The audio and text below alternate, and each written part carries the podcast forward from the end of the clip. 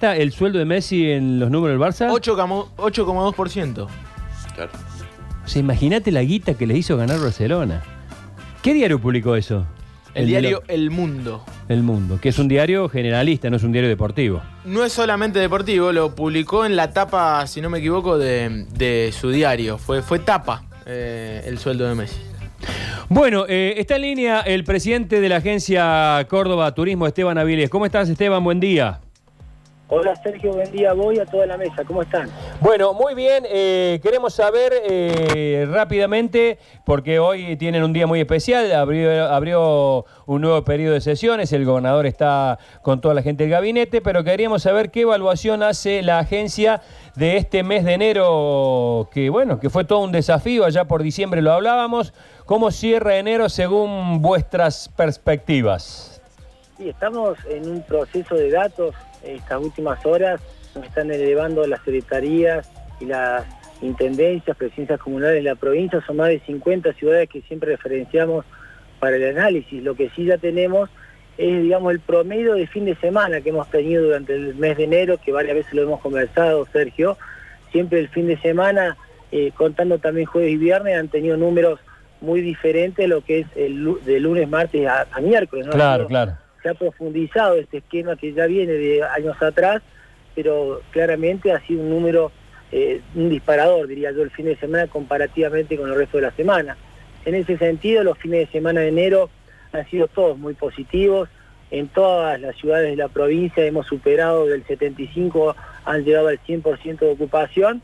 Y bueno, los días que siguen te voy a dar un promedio de todo enero en base a los datos que estamos ya procesando pero lo cierto, nosotros siempre hemos sido muy cautos, muy respetuosos, sabiendo que teníamos un proceso complejo, con una temporada que no se puede comparar con ninguna anterior, y los datos han sido bastante positivos en base a las expectativas que teníamos creadas, y tanto lo que fue el mes de diciembre del turismo interno como el primer mes de las vacaciones ya nacionales, que es el de enero, podemos decir que hay un resultado favorable, y más cuando se cruza una línea comparativa con otras provincias del país y como siempre planteo también la foto que tenemos de otros países y ciudades del mundo con esas temporadas que eh, nosotros pudimos aprender y hacer experiencia anterior a las nuestras, ¿no? Claro. Eh, si tuvieras que dar un título así sin tener todos los datos, pero de acuerdo a tu enorme experiencia, porque vos venís de una ciudad de enorme cuño turístico y estás trabajando en la, en la agencia Córdoba Turismo, ¿cuál sería el título de acuerdo a tu olfato? Yo creo que decir que, que superaron las expectativas, ¿no? Eh, en, ese, en ese sentido creo que tiene que ver con una, palabra respetuosa en base a, la, profunda crisis que ha tenido el sector y que esto se ha ido fortaleciendo en el día a día. Esto obviamente ha tenido sectores que, han tenido una situación mucho más favorable, como ha sido la gastronomía, eh, como han sido las cabañas. Creo que la fortaleza de la hotelería y la confianza que hemos tenido en la familia argentina se vio sobre todo ya en, lo que fue profundizar el mes de, enero y en eso se ha destacado también el hecho de, ir complementando la oferta a nivel nacional de, este sector que venía con una, una mirada bastante, digamos, eh, no tan positiva de lo que fue el esquema de diciembre. Y bueno, creo que obviamente Córdoba ha sido destacada no solamente por la política sanitaria, sino que también que al gobernador a profundizar esquemas preventivos dio certeza y seguridad a la familia argentina para poder eh, venir a la provincia y eso va a ser un disparate también entendemos para lo que va a ser la primera quincena de febrero. ¿no?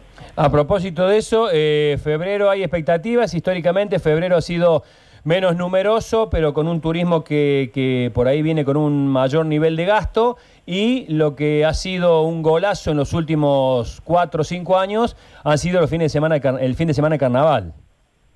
Sí, exactamente, es el gran desafío, el fin de semana de carnaval, y como bien planteas, febrero es más familiar, en eso también obviamente la expectativa es favorable en lo económico, y también es, menos conflictivo porque obviamente la franja etaria de la juventud tiene menos presencia en lo que hace al trabajo territorial.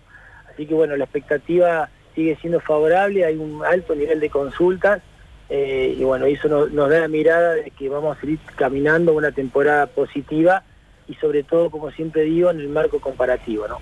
Eh, hay ya trabajos, planificaciones, etcétera, etcétera, vinculadas a eh, Semana Santa y, y- o no se puede trabajar durante estos momentos con tanta anticipación.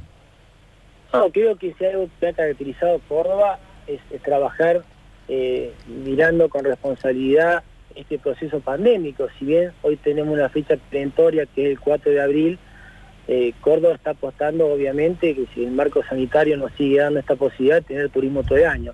Nuestra estrategia de trabajo con el sector privado eh, tiene que ver con una, una política de profundizar lo que va a ser la Semana Santa, lo que van a ser otras acciones durante el año, pero siempre sujeto obviamente a la realidad pandémica que atraviesa el país y la provincia. ¿no?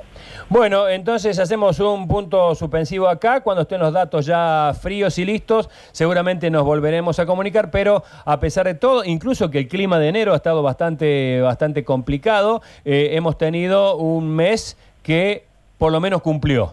Nos deja tranquilos.